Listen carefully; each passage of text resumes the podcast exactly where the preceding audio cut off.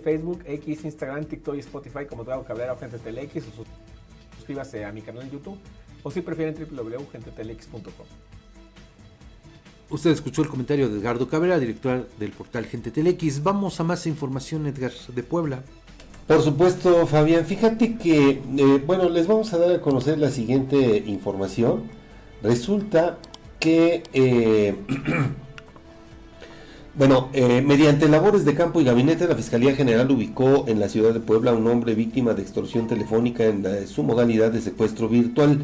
El 17 de noviembre de 2023, la hija del afectado informó a la Fiscalía de Puebla que recibió la llamada de un hombre asegurando ser integrante de un grupo criminal y tener secuestrado a su padre por quien exigió 125 mil pesos. Agentes investigadores iniciaron labores de búsqueda logrando establecer que el número telefónico de los probables responsables se encontraba en Matamoros, Tamaulipas. Asimismo, el personal de la Fiscalía ubicó en las inmediaciones de la colonia Loma Linda al agraviado y después de trasladarlo a la institución de Procuración de Justicia, a él y sus familiares se les proporcionó asesoría respecto a la extorsión telefónica en su modalidad de secuestro virtual de la que fueron víctimas. Bueno, pues vamos a otros temas. Fíjese que a nueve años del secuestro y asesinato del periodista veracruzano Gregorio Jiménez, por fin la Fiscalía General de la República informó sobre la detención de uno, solo uno, de los presuntos responsables materiales de este crimen.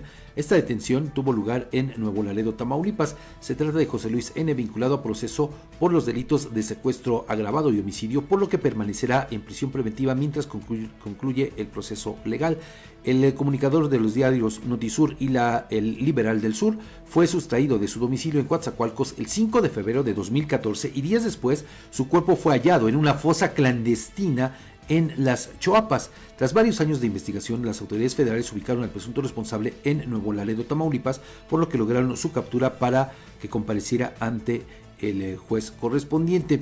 Y mire, con relación a las agresiones a periodistas, ayer fue uno de los días quizá más negros de los últimos tiempos en cuanto a las agresiones a colegas de distintos medios en varias partes de la República. Porque fíjese, ayer en Guerrero, cuatro periodistas fueron agredidos a balazos después de